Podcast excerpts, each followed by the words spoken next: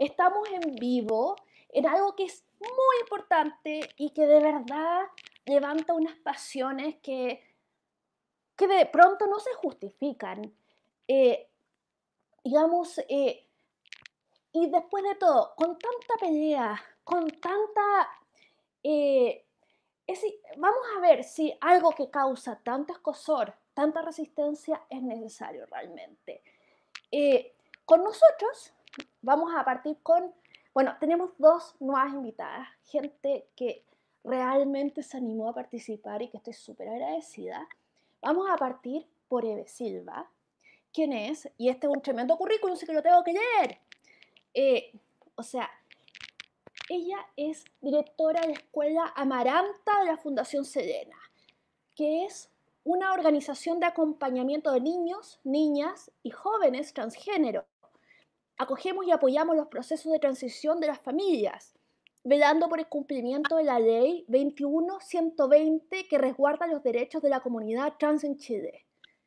Eh, eh, hola Eve, eh, describí bien lo que hace Fundación Selena. Igual voy a querer que me cuentes un poquito la historia. ¿O me faltó algo? O sea, sí, eso es como lo, principal, pero en realidad hacemos tantas cosas desde talleres de teatro hasta acompañamiento, cambios de nombre, educación sexual integral, como que igual abarcamos harto. Y lenguaje ah. inclusivo, obviamente. Ah, ya, o sea, decir que hacen acompañamiento es como, digamos, tratar de decir que lo hacen todo sin escribirlo en 30 páginas. Eh, bueno, acá ah, está llegando el amor. Made Aburto, hola, muchas gracias. Y vamos ahora con Mari. Mari es una educadora eh, de yoga infantil y juvenil que se ha esforzado, pero esforzado en el sentido de que ha, ha nadado contra la corriente por utilizar el lenguaje inclusivo. Eh, y, o sea, es una activista que está tratando de hacer un, un trabajo hormiga, pero ese trabajo que de repente que, yo, por ejemplo, que no me he animado a hacer, porque bueno, eh, con lo cual es más, más, más, totalmente más como aplaudible. Eh, sí que Mari, hola Mari, ¿cómo estás? ¿Te describí bien? O, qué bueno, qué bueno. Y ahora vamos con la estrella de siempre, la mujer que me hace sombra, la que despierta pasiones, eh, incomparable, la sexy, Isadora Reinos, que además no solo está aquí por la cara bonita, es lingüista. Así que ella va a ser nuestra testigo experta acerca del tema.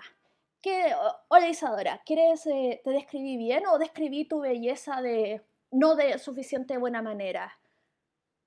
Tantas flores que me tiráis siempre. Ya, bueno, como saben algunos que han visto el programa, soy eh, lingüista y próximamente doctora en lingüística, así que si bien no me especializo en lenguaje inclusivo, sí puedo dar la perspectiva ya de un punto de vista un poquito más académico, así que eso es lo que vamos a tratar de hacer hoy, pero obviamente las grandes invitadas de hoy son las que nos pueden hablar de, de la experiencia real y en terreno de lo que significa para ya sea gente trans o para niñas en desarrollo, el estar expuesto al lenguaje inclusivo. Lo, mío va a ser un poquito más técnico, así que eh, afírmense porque vamos a estar un buen rato ahí explicando. Acá, chiques, en el peor de los casos vamos a aprender cosas nuevas. Hay mucho que yo no sé y espero salir de esta hora sabiendo mucho más. Eh, voy a partir con una pregunta general. Dado que es tanta pelea el lenguaje inclusivo, porque parte, de, parte peleando desde el buenos días a todos. Todas, todas, todas. Eh, de ahí parte la pelea. ¿Vale la pena? ¿Es una pelea que tenemos que pelear? Eh, ¿Quién quiere partir con... Eh, ¿Quién quiere partir contando? levante la mano. ¿Quién quiere partir contando por qué es importante? Porque es importante darse el mal rato. Eve, Em, bueno, yo voy a partir. Sí, pues vale la pena, todo el rato vale la pena. Quizás es una pelea que es dura porque al final uno igual termina siendo súper juzgada y, y a veces incluso cayendo mal, como ya empezó esta otra otra vez con... Pero claro, en mi caso personal, desde lo particular para mi hija, mi hija, eh, para ella, al ser una niña trans, se siente súper identificada, entonces le encanta cuando alguien escribe o dice todes, eh, le encanta cuando hay una profesora un profesor de su escuela que hace los esfuerzos por, por llamarlos a todas, todos y todes. Ella se siente como que en el fondo pertenece al espacio. Eh, eso me, ha enseñado que, claro, lo particular para nosotros como familia, ya es parte de nuestra naturaleza también, no, no es algo que nos cueste hoy día. Eh, de hecho, a mí me cuesta mucho hablar con lenguaje no inclusivo, eh, porque nuestro diario vivir es el todes, ¿ya? Entonces, es como que yo tengo hijes, no, no, no, pienso como en hijos e hijas y, es como extraño, pero, pero sí creo que vale la pena, creo que no es fácil, también lo, asumo, asumo que uno se equivoca al principio, que la gente hace mucha burla de aquello también, eh, que, que, usan palabras con lenguaje inclusivo que no se usan con lenguaje inclusivo, y ahí uno trata como decirle, no, esa no era, era esta otra, pero yo, yo, siento que igual es un proceso sociocultural que, que hay que darlo, pues la pelea hay que vivirla.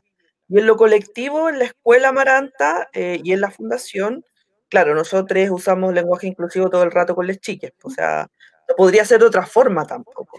Yo no, no puedo coincidir lo, lo, trans sin lenguaje inclusivo, creo que, que una cosa es muy, muy parte de la otra, sobre todo para las niñas, para las niñas es mucho más fácil, es más fácil asumirlo y también les genera una realidad concreta de, pertenecer a, a, este proceso de transición al cual se, se inician entonces tiene que ver también con darles un sentido distinto y, se sienten súper orgullosos también de hacerlo. Como que en el fondo tienen una palabra propia que los nombra y los hace pertenecer a un lugar y a, una, a un espacio que ya de por sí les ha sido negado. Entonces, porque antes la comunidad trans no, no usaba la EP. Entonces esto parte con las niñas también, como mucho parte como con ellas y, y ellas se sienten súper orgullosos de hacerlo. Tenemos niños desde los cinco años. Entonces, ellos lo, lo, lo asimilan súper rápido. Somos los adultos que nos cuesta un poco más. Eh, bueno, eh, Mari, ¿tú quieres comentar algo? ¿O Mari? Ah, está pegada. Eh, está pegada, pero no, no, hay problema. Vamos a, vamos a seguir. Bueno, yo voy a decir que a mí siempre me llamó la atención que si éramos un montón de mujeres, o dos, éramos todas pero bastaba con que apareciera, eh, eh, bastaba con que apareciera un hombre para que pasáramos a ser todos. Y a mí eso siempre me hizo, nunca fue como, oye, qué curioso, pero nunca lo pensé más allá. Mari, ¿estás? Mm. Ah. Ahora sí, se me cayó. Ahora pasa, eh, pasa, pasa, pasa. Linda, me está, es linda, ¿verdad? Porque yo, yo, yo, eh, yo soy, yo precioseo, yo hago, hablo de preciosa, precioso, preciose, linda, linda, linde, chiques. Eh, digamos, bueno, linde. Eh, resulta que Eve nos estaba hablando de, que para Eve vaya la pena dar esta pelea, porque tiene una fundación que apoya a, a la niñez trans. Entonces, eh, ¿por qué vale la pena para ti? Porque tú no tienes ninguna fundación que apoye a las niñas trans, lo cual, eh, digamos, ¿por qué lo haces tú? ¿Por qué crees tú que es importante? Eh, para mí me parece súper importante, no solamente por las niñas trans. Ay, estoy... Oh.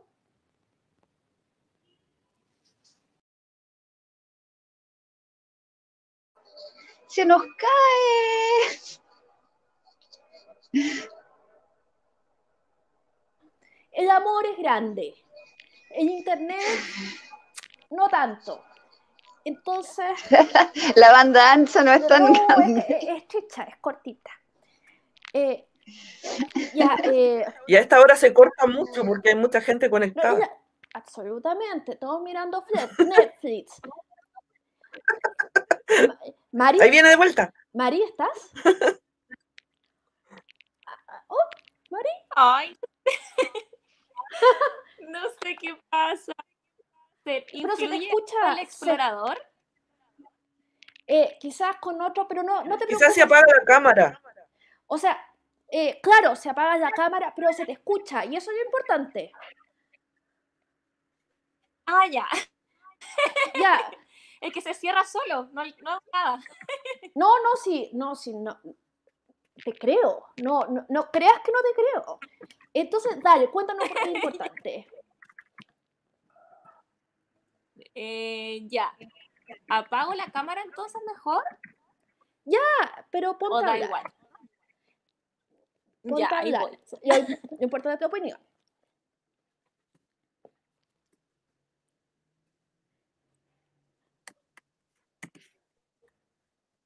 Ay, veo todo muy lento. Ya, Pero se te escucha, se te escucha. imagino que me escuchan.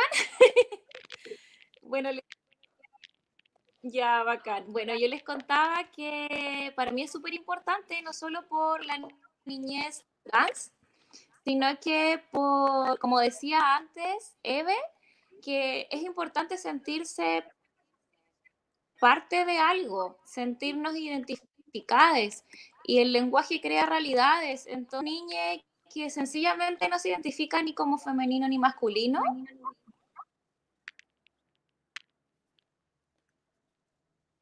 ¿Mari? Mm, ok. eh, la verdad encuentro que eso es súper importante. O sea, o sea, como el decir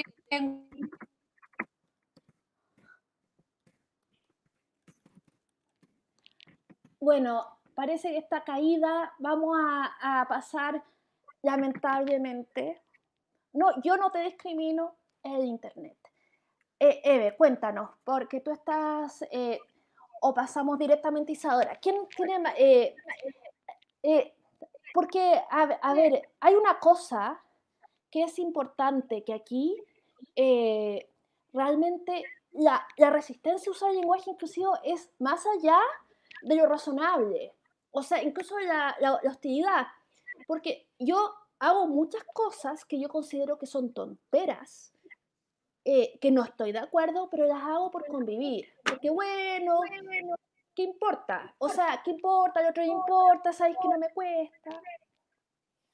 Entonces, eh, digamos, no pienso esto del lenguaje inclusivo, pero mucha gente, pero yo encuentro que genera una resistencia que no es racional. ¿Qué opinan ustedes? Isadora.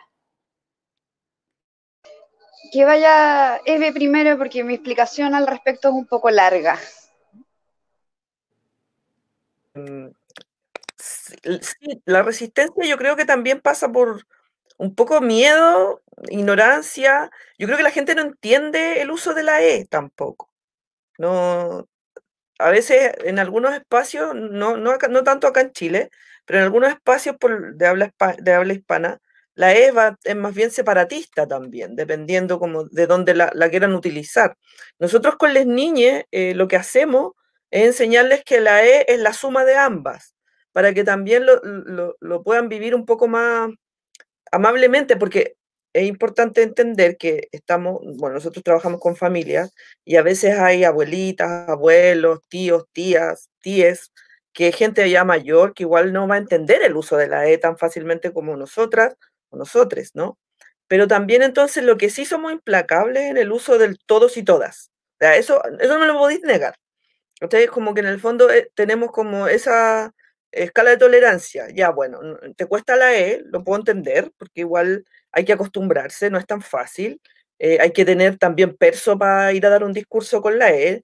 No, es- no es llegar y pararse frente a un montón de gente que no, no maneja el, el proceso, que no maneja la comunidad también. Entonces, es como ya, bueno, entiendo.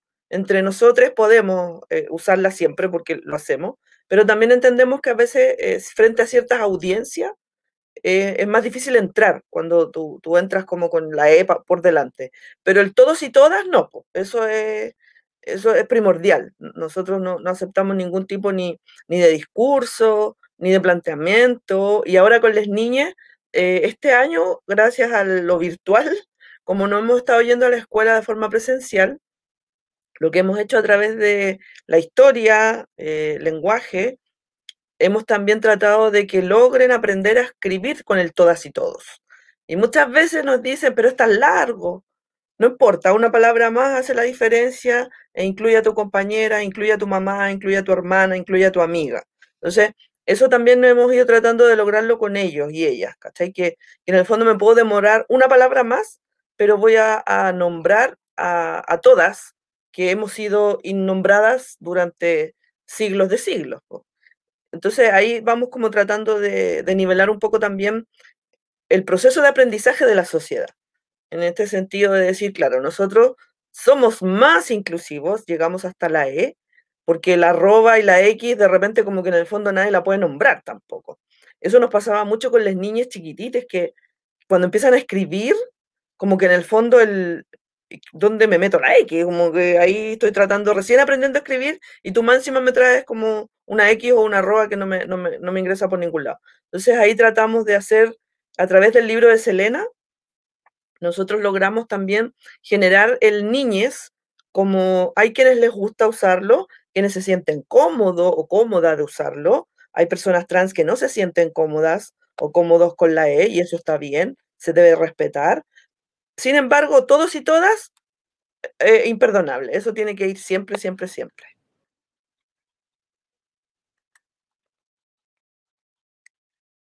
Qué interesante. Hay, un rango, hay un rango que permite funcionar, bueno, usar los, los sustantivos en genérico, hablar de la niñez, hablar de la infancia, hablar de la sociedad y la ciudadanía, eh, como para, eh, pero o sea, pero lo importante yo entiendo que acá es salir del lenguaje androcéntrico.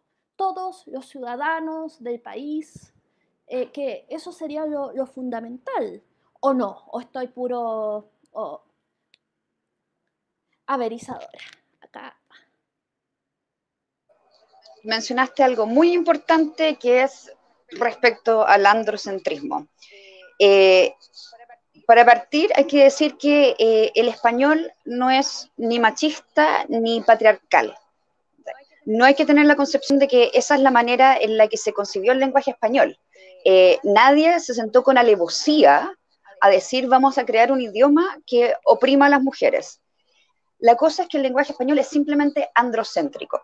Parte de la base de que lo masculino es la norma y todo lo demás es la excepción.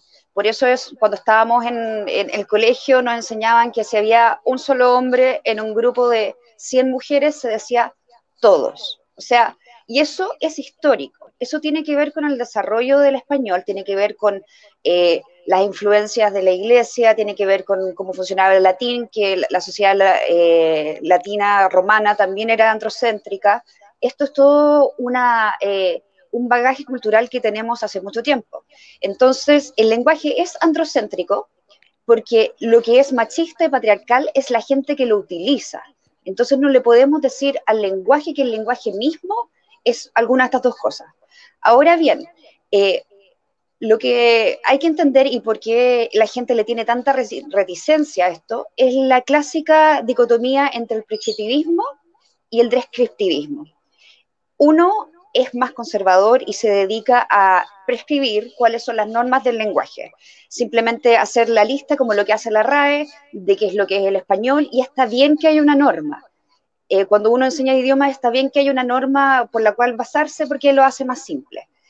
Y la fácil descriptivismo es sobre más mirar cómo realmente se usa el lenguaje, describir los cambios de manera ya no solo sincrónica, pero diacrónica. Eso quiere decir cómo se ven ahora y cómo se ha desarrollado en el tiempo. Y es más vanguardista y más abierta al cambio, que es lo mismo que se da en, el ámbito político entre conservadurismo y liberalismo. Es una pugna, pugna que siempre ha sido la resistencia al cambio y bienvenir el cambio.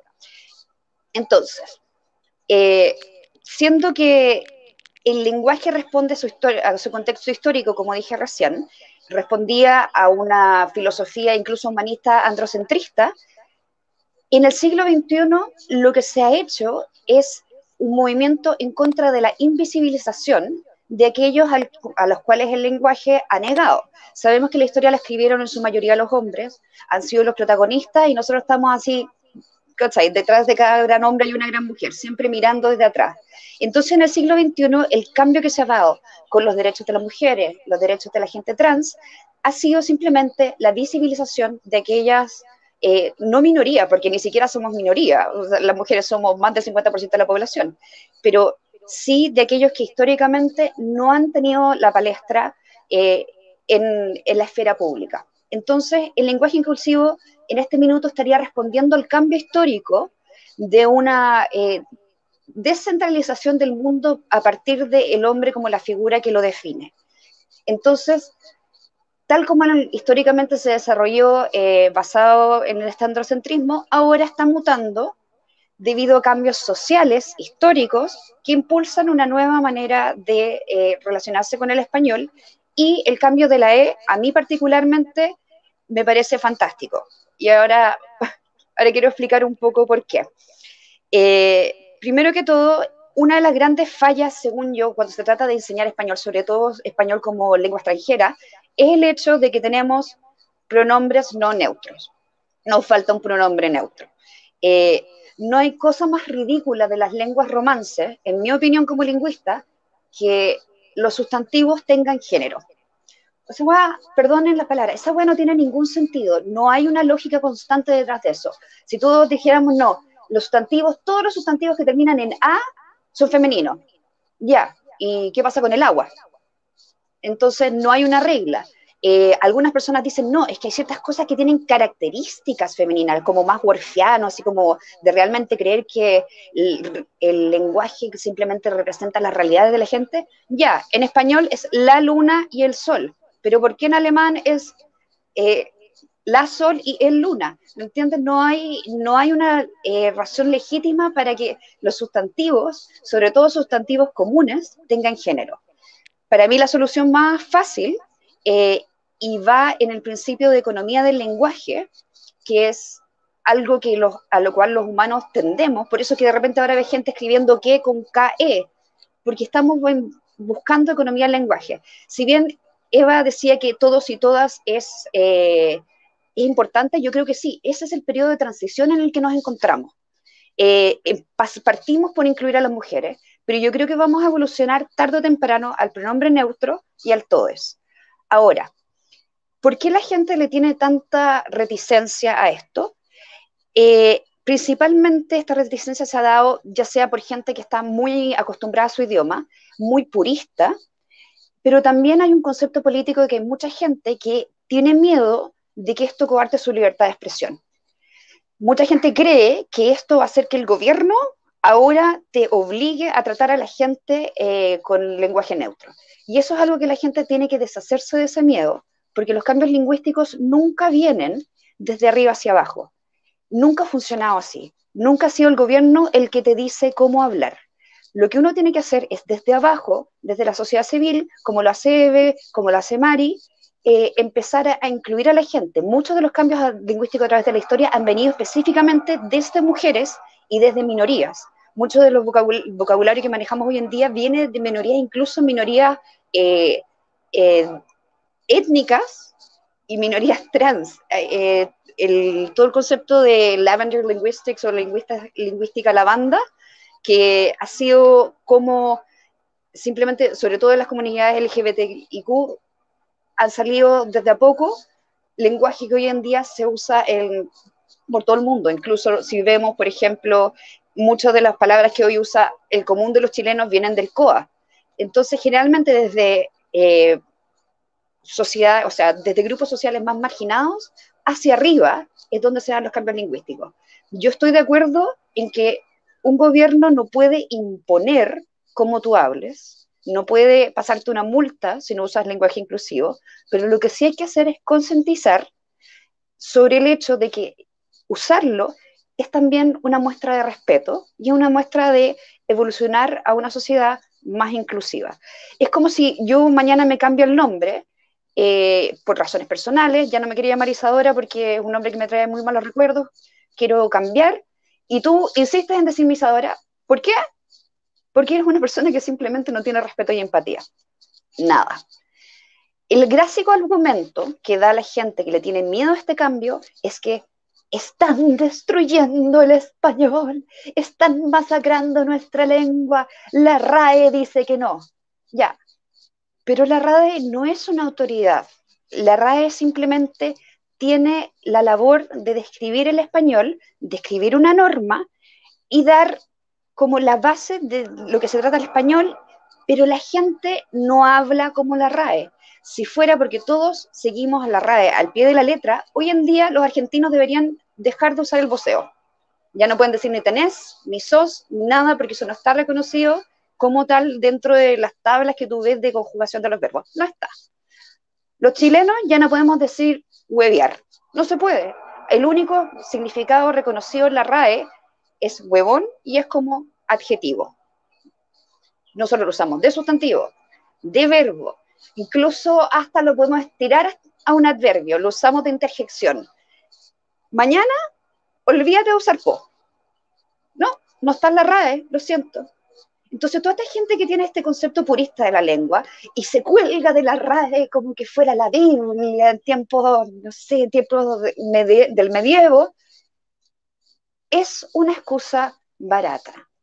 No entienden que la lengua muta, la lengua es flexible, la lengua cambia y se adapta a los tiempos. Hoy en día no tendríamos la U como, o sea, como grafema escrito si no fuera porque alguien lo cambió. La U no existía, estaríamos escribiendo todavía con B corta. O sea, entiendan que el cambio se da progresivamente, se da lento y viene de abajo hacia arriba y un gobierno donde no debería imponerle a la sociedad civil cómo hablar. Ahora sí, yo le haría eh, un solo cambio, solo por una cosa de marketing. Yo simplemente hablaría de lenguaje neutro en vez de lenguaje inclusivo, solo para que esta gente que tiene tanta reticencia y tanto miedo lo vea como que estamos simplemente evolucionando en términos de economía del lenguaje a un lenguaje más fácil de usar, que probablemente la ortografía ya se está dando. La gente no, no escribe prescriptivistamente. Ya, y eso, bienvenidos a mi, a mi TED Talk. Doy por terminada mi intervención. Adelante.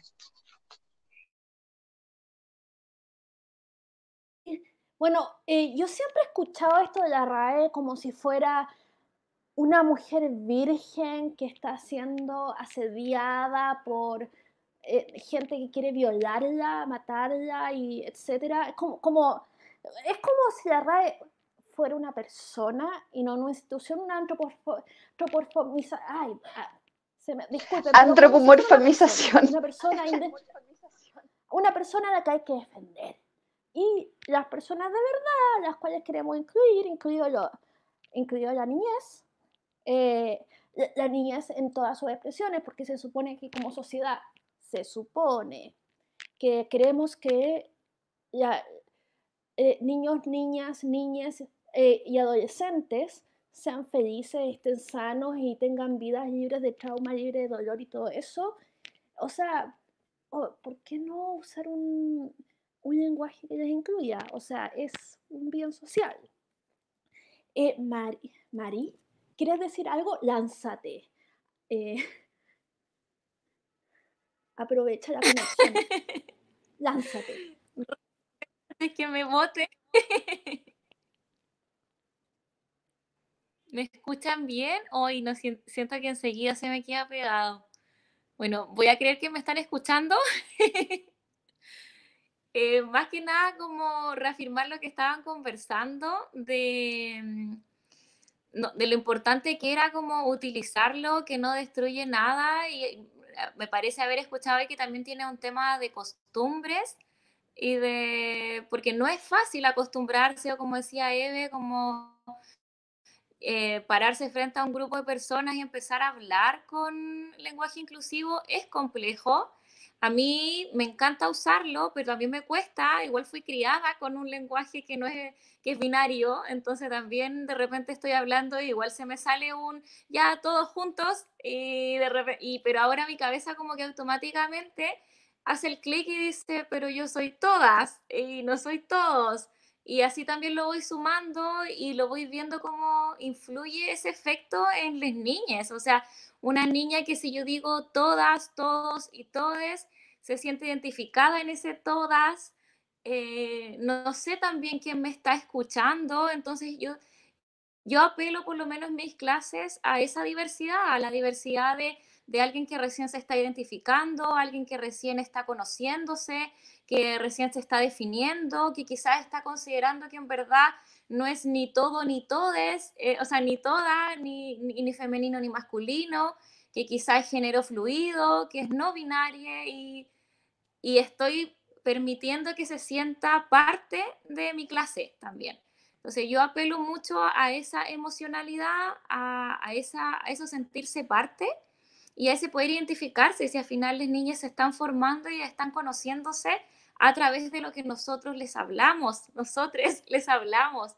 Entonces, si hablamos eh, omitiendo, como se ha omitido, por ejemplo, a la comunidad LGBT en, en mucho tiempo en la historia, en que no se hablaba de gay, que no se hablaba de lesbiana, que no se hablaba de trans, que no se hablaba de ningún tipo de orientación sexual y que pasa que las personas salimos del closet, no sé, 30, 40 años, 70 años, 80 años, porque nunca nos sentimos identificados en ningún grupo. Entonces encuentro maravilloso que hoy haya este tipo de discusiones de lenguaje, que haya eh, gente y hayan personas que estamos luchando insistiendo y cansando a otros eh, con este lenguaje. Yo lo encuentro maravilloso, la verdad. Eso quería alcanzar a decir. La conexión estuvo de tu lado, bien. bueno, sí, yo quería eh, hacer de lo que estabas diciendo tú sobre las minorías sexuales o las disidencias sexuales. Eh, mucha de la gente eh, que está en contra del lenguaje inclusivo también está convencida de que la ONU quiere homosexualizar a nuestros niños. Es toda una corriente de conspiranoia claro, como están diciendo ahí, ese adoctrinamiento. Eh, como que si empezamos a usar lenguaje inclusivo, de repente, ¡ah! Todos los niños son gay.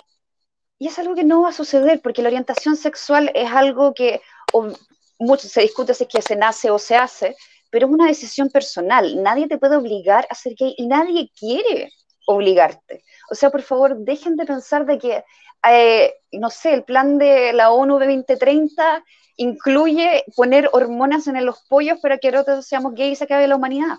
Ese tipo de conspiranoia es eh, no solo ridícula, sino que también es dañina. Tenemos que evolucionar una sociedad más inclusiva en el buen sentido de la palabra. No es simplemente que ahora los derechos trans sean superiores a los derechos de, de no sé, la gente heterosexual que tiene miedo de que le quiten sus derechos. Es simplemente extender la igualdad ante la ley, la igualdad ante todo eh, tipo de institución a todas las personas, porque ahora con el tiempo vamos a evolucionar a simplemente todos somos individuos, seres humanos, personas en igualdad de derechos y dignidad. Y eso es todo, eso es todo, tranquilícense, en serio no le tengan miedo al lenguaje inclusivo, porque les voy a decir algo también a los que están ahí, eh, a veces las cosas pegan y a veces no. Quizás el lenguaje inclusivo no pegue, porque es un, en este minuto es un socioelecto muy eh, pequeño, eh, relegado a, una, a un grupo social particular. Puede que pegue, y cuando pegue va a ser normal, lo vamos a usar todos y no le vamos a tener miedo. Es parte de cómo funciona la lingüística, es como parte de cómo funciona el lenguaje. Si se da bien, si no se da, quizás a través de otros mecanismos estaremos incluyendo a la gente. Pero esto es un paso muy lindo al que no hay que temerle y a mí encuentro muy cierto lo que están diciendo. Es muy lindo que la gente se pueda sentir incluida y que tenga un espacio, porque las comunidades de sexualidades disidentes no lo han tenido por milenios y ahora por fin somos todos seres humanos y es algo que a mí me fascina y por eso yo estoy a favor de la utilización del lenguaje inclusivo, si bien no estoy a favor de la imposición del lenguaje, porque nada debería imponerse, simplemente nos tiene que motivar el respeto mutuo. Segunda parte de la TED Talk. Eh, bueno, no sé, Eve, si tú quieres eh, comentar algo, porque claramente, eh, como podemos ver en la sección de comentarios, hay un tema definitivamente de, por un lado, de hacerle eh, de, hacer la, guerra al lenguaje inclusivo pensando que precisamente por homofobia, ¿cachai? O sea, precisamente por eso. Y eh, entonces, eh, digamos, claramente cuando uno va y dice hola a todos, eh, estás sacando la bandera de la inclusión y empezando una conversación que quizá, que, quizá ese día no la ibas a hacer. Tú ibas, hola a todos, hoy día les, traigo, les traigo galletas. Pero no, entonces ahí uno saca la bandera y esta cuestión eh, y claramente es necesaria, porque vemos que hay mucho, mucho odio. Eh, eh, y, eso me preocupa mucho, me da mucha pena. Eve, ¿qué opinas tú? Em, pucha, sí, pues lo que pasa es que, claro, acá hoy día estamos como poniendo el odio en la E, pero en realidad la vida de mi hija es súper compleja en todo aspecto, no, no, tiene que ver solo con el lenguaje. El lenguaje es como una de las tantas otras cosas que nos, nos critican. Y, por suerte me lo critican a mí también, ¿ah? porque como que mi hija igual no, es muy chica todavía, no pesca nada. Eh, hemos también como generado alrededor de ella una especie de, de barrera de mala onda, que, que, no le llegue nada tampoco, porque igual es una lata. Pero sí creo que, que es, ignorancia, yo siento que es ignorancia. No, no quiero creer que, que es de mala onda. Siento que, que, pucha, yo tengo cuatro hijas y la Selena es la más pequeña, que tiene 11 años, pero tengo una hija de 24 años. Entonces, yo creo que a lo mejor si mi hija no hubiese sido trans, tampoco estaría hoy día en este conversatorio, ¿cachai? Por eso siento que igual es como ignorancia. Eh, ahí dice por ahí que a los que usan la S le soltaron todos los tornillos. Yo creo que a mí ya se me soltaron todos, pero hace mucho rato. yo, yo creo que no tengo tornillos. Porque en realidad haber hecho un tránsito con una niña de cuatro años en el año 2013 tenía que haber estado loca nomás, pues obvio. Pues. Y cuando me dicen, oye, tú estás loca, sí, pues ya mucha honra, porque si no, ¿cómo? de otro modo no, no habría resultado, Cate. Yo creo que una persona normal no lo habría hecho. Pero, pero rico ser loca igual, pues igual esta aventura de la locura a nosotros en familia nos ha dado tantas cosas hermosas, nos ha dado tantas, tantas aventuras maravillosas que, que, yo soy feliz siendo loca, ¿cachai? Eso no, no me molesta para nada. Y cuando hablan de adoctrinamiento a través del lenguaje, yo no creo que sea adoctrinamiento, yo creo que tiene que ver con, con esto que dice Isadora, que estoy aprendiendo mucho de ella. Eh, es un cambio sociocultural, es un cambio sociocultural al que por supuesto hay muchas eh, ganas de no hacerlo. Si todos los cambios producen rechazo, nadie quiere cambiar, todo el mundo está súper bien en su zona de confort. Y eso igual es, parte de la vida. Ahora, hay argumentos bien ridículos. Eh, lo que dice Isadora yo lo había escuchado una vez en Argentina. Eh, nosotros trabajamos harto con Argentina a través de la ESI.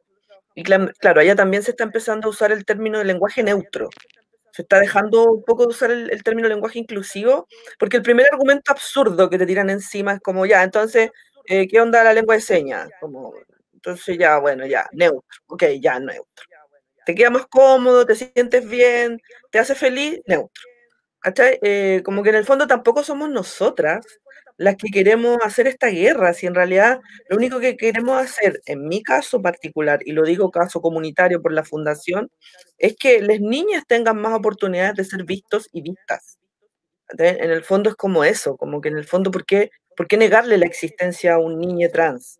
Eso siento que no es justo. Todavía siendo que un niño de siete años que es trans, ¿qué daño te va a poder hacer? ¿De qué adoctrinamiento me estás hablando?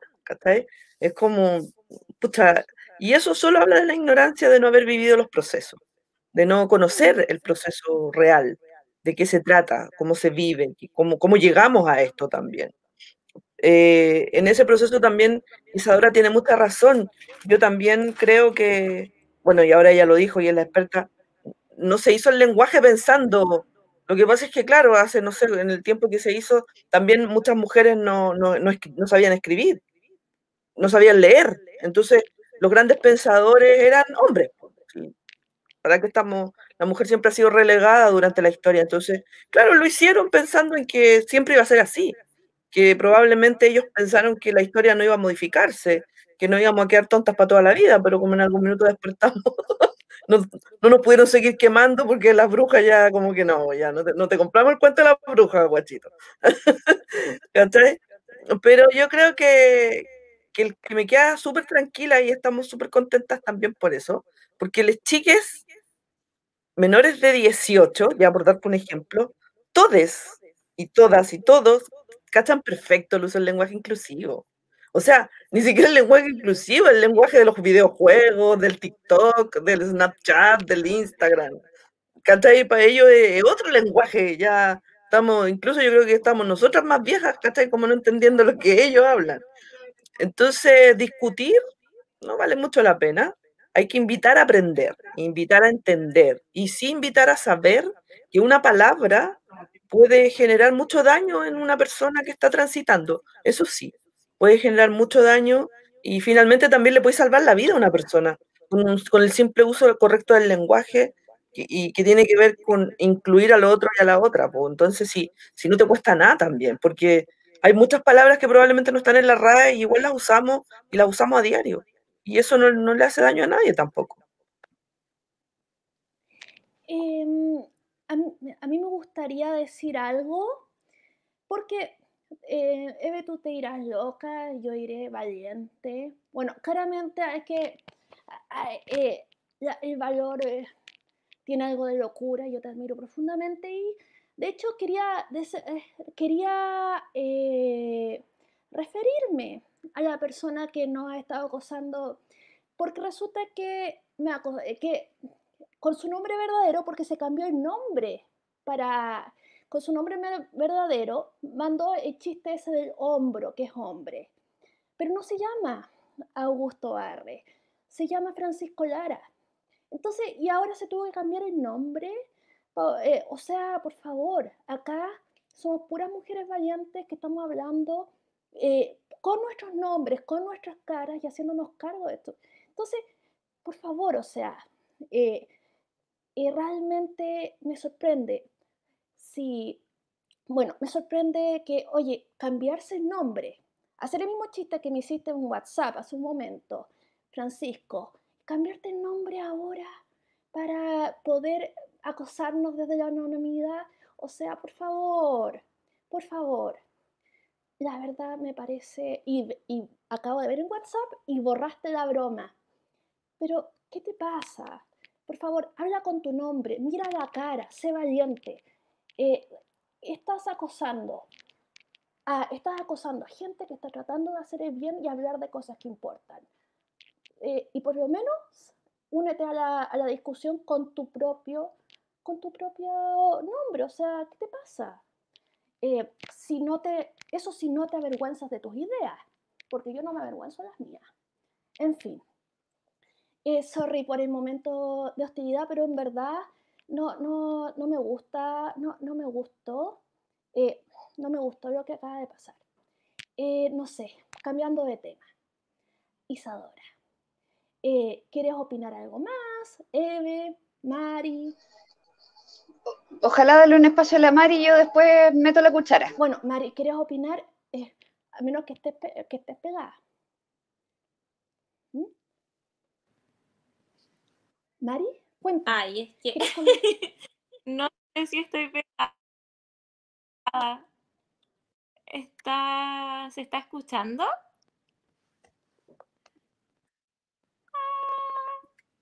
Se escucha, se escucha.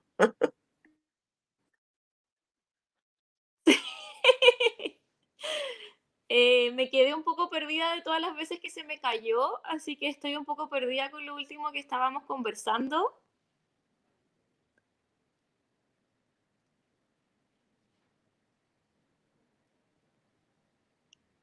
a fin de cuentas, lo, último que estábamos hablando era un poco sobre el, odio que genera, eh, el, escosor que genera el lenguaje inclusivo o el lenguaje neutro, porque a mí por lo menos me gusta un poquito más el lenguaje neutro, porque eso es lo que sería, el real cambio sería eh, incluir un pronombre neutro. como lo tiene, por ejemplo, el inglés, que en el inglés no, no existen eh, pronombres con género. Y esa es una de las razones, lo simple que es el inglés en, tantos, eh, en tantos aspectos, ha sido la razón por la cual ahora esa es la lengua franca y no el, francés, que lo fue en su minuto, porque el francés tiene muchas complejidades, entre esas el hecho de que haya género para los sustantivos. Eh, entonces, llegar a un lenguaje que sea más fácil de usar, más rápido, que obedezca al principio de... Eh, ay, ahora me quedé sin palabras. Eh, de economía del lenguaje, eso era. Simplemente lleva a una sociedad que se puede comunicar más fácil, más rápido. Hoy en día, como lo decía hay más lenguajes, hay más eh, sociolectos de, distintas eh, áreas de la sociedad, los gamers tienen sus cosas, hoy en día tú ves en internet y todo el mundo está usando anglicismos, pero anglicismos que describen muy bien una situación en particular y suenan más cercanos al concepto. Eh, entonces, esto es solamente un cambio más que puede acercar más a la gente o puede crear una zona de confort para cierta, eh, ciertos grupos de la sociedad. Ahora bien, este cambio, como todos los cambios, siempre van a generar eh, algún tipo de rabia de parte de la gente que no quiere cambiar. Pero esto ya lo hemos visto antes y lo vimos un montón. La ley del divorcio. ¿Se acuerdan cuando estaban pasando la ley del divorcio? Quizás algunos más jóvenes que nosotros no se acuerdan de todo el, caos que se generó. Se va a acabar la familia, ya nadie se va a casar, bueno, primero que todo, la familia nunca existió como tal, no, no existe la familia nuclear en Latinoamérica, así que ¿qué, se iba a acabar? No había nada en particular que acabar. Eh, el matrimonio igualitario, ¿se va a acabar el matrimonio? ¿Es solo entre un hombre y una mujer? Sí, para, para algunas eh, tendencias religiosas lo es, para otras personas no es. Por eso también existe ahora el matrimonio civil, porque hay gente que no quiere cierta asociación de algún tipo. ¿Se acabó la sociedad? ¿Se quemó Occidente? Estamos en este minuto sumidos entre las llamas del progresismo y el marxismo cultural. No, no pasó nada. No pasó nada con el plebiscito del sí y el no en su minuto. No se acabó Chile, no se va a acabar con este nuevo plebiscito. Occidente ya está tan bien situado y tiene bases tan claras históricas, bases económicas, eh, eh, una interconexión globalista que, que mantiene la estabilidad, por eso, por ejemplo, ya no entramos en guerras mundiales, está tan bien fundamentado y tan tranquilo que usar todes no significa que vamos a estallar en llamas mañana. La gente le tiene miedo a los cambios y están siempre como eso, viene desde la ignorancia, pero la ignorancia solamente se cura a través de la educación. Y eso es lo que vemos que Mari y Eve están haciendo, educar desde abajo para ver si hay cambios hacia arriba.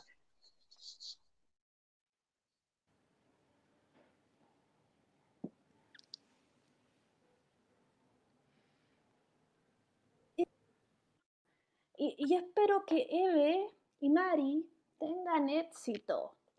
Eh, probablemente el lenguaje inclusivo, el lenguaje neutro, va a pegarse unas tres o cuatro transformaciones antes de, de, estabilizarse, pero yo creo que es lo que se viene, porque, digamos, ya las nuevas generaciones no, no, se, no necesariamente se identifican o piensan en sí mismos desde rosado, el azul, o, la, o las cosas más como, no sé, los géneros de cartón, los imaginarios de antes, ahora las posibilidades se están abriendo con las tecnologías, ahora ya todos sabemos cómo vive el resto, a menos que uno viva en Norcorea o algo así. Entonces yo creo que, que, que no hay vuelta atrás y que este es uno de los comienzos y por lo demás el lenguaje inclusivo ah, es muy común afuera. Eh, digamos, es parte de una cosa mundial. No sé, Eve, ¿querés eh, opinar? Bueno, ah, quería, una cosa que te iba a dar, un, que Diversidad Trans te manda saludos, Eve, porque te consideran que fuiste fundamental la formación que tú les inspiraste. Así que eso lo traspaso. Eh, lástima que no pudieron estar aquí para decírtelo en persona, pero te lo digo yo. Eve, eh, Mari, ¿quieren comentar algo? porque ya estamos acercándonos al final del programa y acá me gusta dar la oportunidad de peinar la muñeca, que es una, o no sé, peinar eh, el juguete sorry, eh, mal chiste, pero me estoy riendo con ustedes, no de ustedes. Que, eh, que es como la oportunidad de mandar un, beso al gato, eh, decir lo que están haciendo, contar, por ejemplo, Mari, lo que tú estás haciendo no solo en lenguaje inclusivo, o sea, estás en yoga, otros proyectos, digamos, autopromoción, por supuesto, eh, que nos cuentes quizás lo que se está haciendo. Hay que recordar que hoy día se, se votó el sí espero y hay que ver cómo fue eso. Entonces, Eve, Isadora, su minuto de despedida y de peinar el juguete. O la, la muñeca.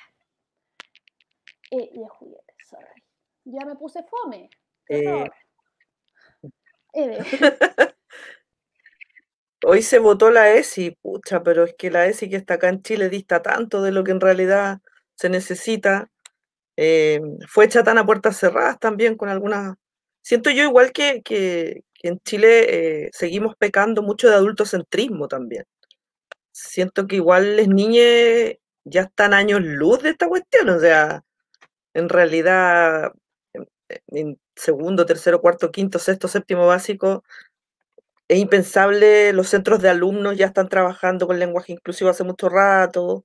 Entonces, igual creo que, que sí, efectivamente, ojalá la ESI, yo no, le- no he leído el proyecto, pero ojalá efectivamente lo podamos llevar a cabo como realmente se debe llevar a cabo. Nosotros en la Escuela Maranta ya tenemos, bueno, nosotros iniciamos con la ESI en el año 2018. eh, no es solo sexualidad también, que, que la gente piensa que la, ex- la ESI es un proyecto de sexualidad. La verdad es que nada que ver, no, nada que ver. Sí, obvio, hay, hay, hay de eso también, pero, pero en Chile lo que se necesita para los, los colegios, la, la escuela tradicional, porque hoy día por suerte también hay muchas escuelas abiertas comunitarias que están saliendo del sistema, que yo creo que eso es lo que la lleva y ahí están todas las esperanzas puestas.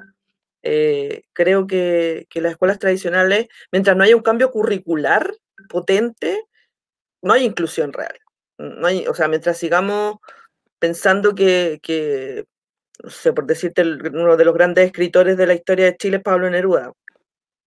¿Qué pasa con la Gabriela Mistral? ¿No? ¿Qué, pasa con, con- con- decir eh, el papá trabaja, la mamá eh, pela seis papas, peló dos papas menos, ¿cuántas papas me quedaron? Porque siempre la mamá pela las papas, como cosa súper básica que, que cuando uno habla de la ESI habla de educar de forma transversal en todas las historias, en todas las materias, eh, con inclusividad. No solo que vamos a hablar de enfermedades de transmisión sexual o protección. No, no, si eso ya los cabros lo saben, esa cuestión está en todos lados. Lo que acá se necesita es modificar el currículum, que se hable de cuerpos diversos, que podamos hablar de cuerpos gestantes y cuerpos fecundantes, hablando de lenguaje neutro, ¿no? Eh, no podemos seguir pensando en femenino y en masculino como una, una única opción de vida. Eh, hay muchas chiques no binarias o a género o bigénero que, que también quieren explorar otras cosas y que tienen todo el derecho a hacerlo también y cada vez hay más, o sea, es increíble cómo ese proceso también se ha ido aumentando mucho. Yo sí creo que, que tal como dijo Isadora, eh, este espacio me, me- sirvió mucho para aprender con ella, porque tenía, yo, yo hablo inglés, entonces también para mí fue súper fácil quizás generar este cambio de, de- de- de género, porque en inglés no existe el género, entonces es mucho más simple, ¿no? Eh, no es la mesa, la puerta, el patio, no, entonces es como raro. Pero sí eh, siento que tenemos que seguir luchando. También lo, de las amenazas o lo de la burla o lo de cambiarse el nombre del chico que escribió, es porque acá vemos cuatro mujeres. Y eso todavía acá en Latinoamérica eh, es peso. Ya, mira, ahí está, seguro lo pensará. Ahí hay cuatro locas hablándole cera. No, pues, no, si sabemos que no es así. Pero hay que seguir en la lucha, pues, y eso, eso es lo importante. Seguir en la lucha paso a paso en nuestras comunidades. Yo creo que poder conquistar los territorios también es importante. Quizá eso es lo más, lo más lindo igual, poder conquistar los territorios y, y de ahí se va a ir expandiendo y se va a ir expandiendo. Lo que nos enseñó a nosotros la Maranta Gómez cuando vino a Chile a inaugurar la escuela en el 2018 y que ella decía, pues estos cambios socioculturales toman tiempo, toman tiempo, pero por supuesto que ya la avalancha ya se viene, ya esto es imparable. Por mucho que nos traten de loca o que nos faltan los tornillos, esto ya fue y ya no se para más. Y de aquí para adelante se van a lograr cosas súper lindas, que a lo mejor no sé si las vamos a alcanzar a vivir nosotras tan, tan como en carne propia, pero de, seguro que eh, desde la infancia trans también hay un antes y un después en todo lo que es la diversidad sexual. Y eso es súper eh, lindo de decir también, ¿no? En Chile nace una infancia trans visible también, a través de, darle un rostro visible a la infancia. Mírame, yo existo, estoy acá. No, estoy hablando de un ente, de algo que no se ve. Por lo tanto, creo que vamos por súper buen camino. Así que un gusto, un gusto, un gusto haberlas conocido, de verdad. Eh, por eso digo, pues la locura me ha traído a conocer gente linda, ¿ven? Así que eso, gracias, gracias por la invitación, de verdad.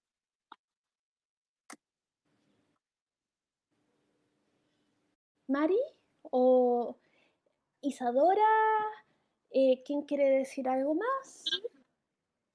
Eh, bueno, yo quería como complementar en verdad lo que ustedes mismas también han dicho.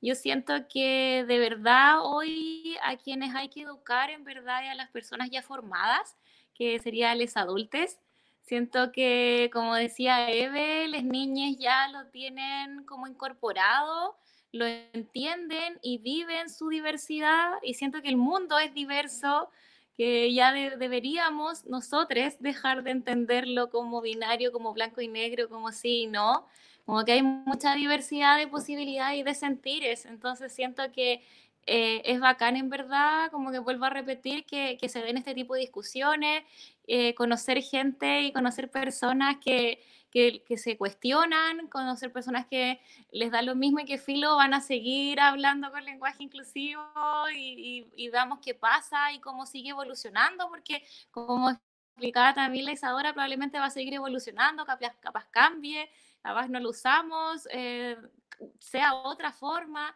Yo encuentro bacán que evolucionemos y que estemos siempre en movimiento, la verdad. Y yo lo voy a seguir usando voy a seguir visibilizando en mis espacios, en mis clases de yoga y en todos los espacios, en verdad, donde trabajo y en lo personal trato de utilizarlo porque siento que es una forma de visibilizar y de educar a mi familia, a mi entorno, a todos los espacios donde estoy, en verdad. Siento que es la, es la mejor forma de ir educando es nosotros siendo parte de, ese cambio. Así que encuentro bacán, en verdad, escucharlas.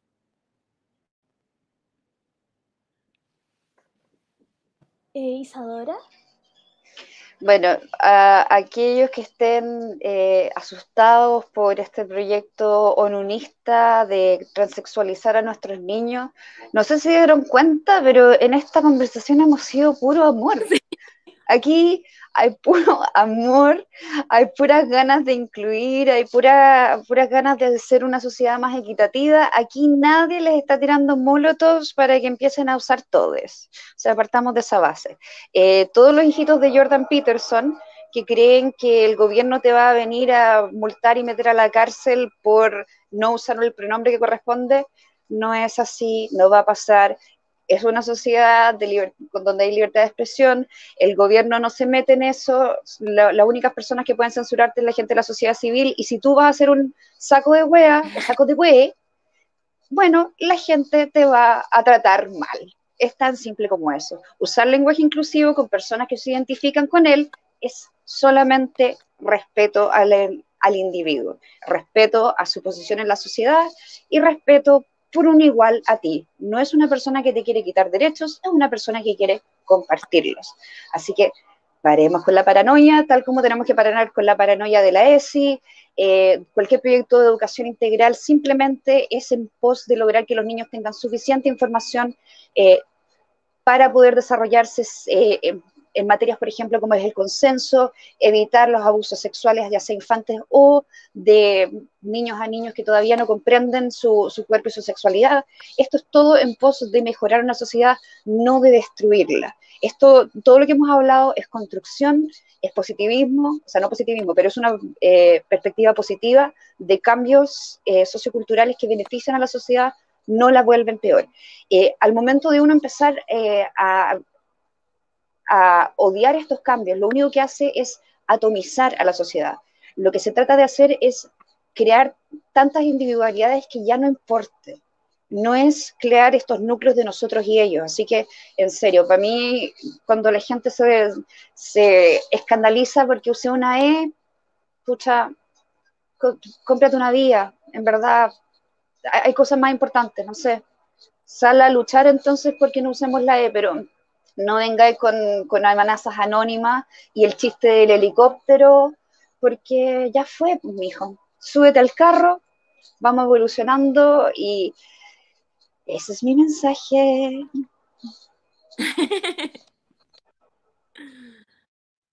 Yo voy a terminar refiriéndome a la ESI porque eh, Eve, eh, yo sí me di el proyecto, no voy a decir que es el gran proyecto del universo, es todo lo que soñamos y que y de ahí, no, pero es un avance, es un avance y, no, y por lo que vi no, no, no tiene cosas contraproducentes.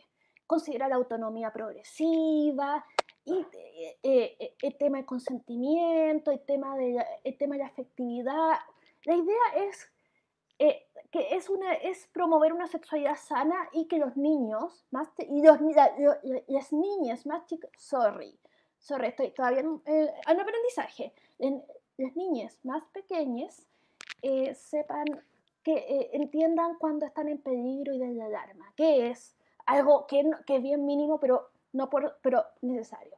Yo leí el proyecto y lo hice porque me encontré con histeria colectiva máxima contra Jesse, acusaciones, eh, y resulta que una persona conocida que está haciendo una campaña muy agresiva contra Jesse dijo que, eh, que, no, que, que la educación en sexualidad no se daba en los colegios, hablando de afectividad, cuidado, etc. No, que uno criaba, criaba eh, a través del miedo no, a través de la vergüenza, el asco y el miedo, que eso era las tres pilares de una sexualidad sana. Es como, no, lo dijo, lo dijo.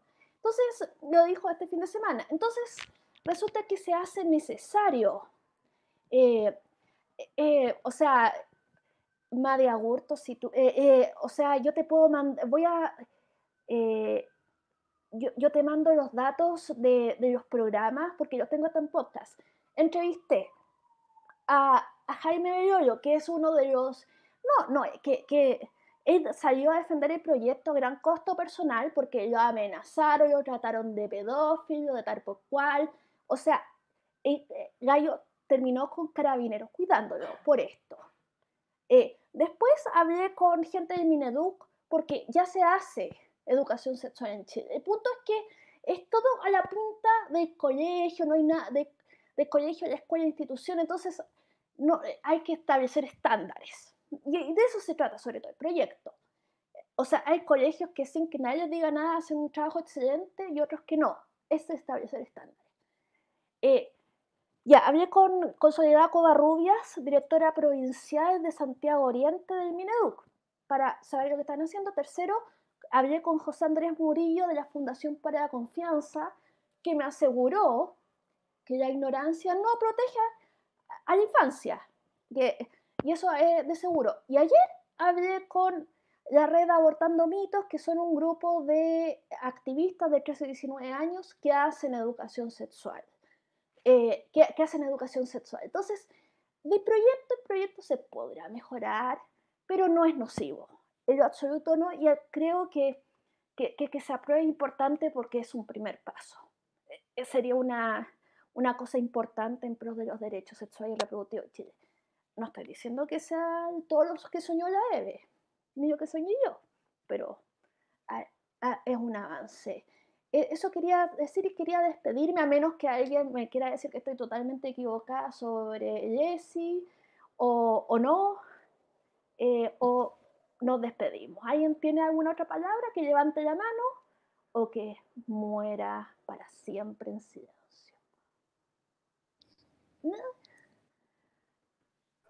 Ya, Isadora. La última. Yo, bueno, no, de, nuevo feliz de estar aquí. Yo he visto el trabajo que ha hecho Beatriz a través de meses, ya llevamos como, llevas como tres meses buscando entrevistas y conversatorios con gente que efectivamente conoce el proyecto y sabe los beneficios. Para mí una de, de las grandes frases ha sido la ignorancia no protege la infancia. Y la ignorancia que hoy se da en contra del lenguaje inclusivo no protege a la gente y sus individualidades. Eh, simplemente la educación es la única herramienta que tenemos en contra de la ignorancia y ojalá que este tipo de conversaciones que hemos tenido, que son absolutamente civilizadas, llenas de, cariño y de, fe en el futuro, puedan llegar a lugares de manera más masiva de lo que han sido las campañas del terror. Por desgracia, a la gente le gusta la controversia, le gusta la copucha, le gusta lo incendiario, entonces estas personas que hablan de, la vergüenza como el pilar fundamental del control del alivio, eh, por desgracia llegan a más lugares. Así que ojalá que, eh, que desde abajo hacia arriba podamos esparcir este, este amor y esta necesidad de inclusión y que se acabe la fake news.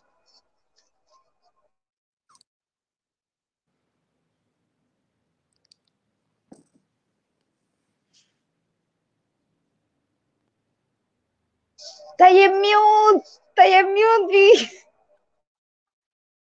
¡Me censuró la ONU! No, estoy jodiendo.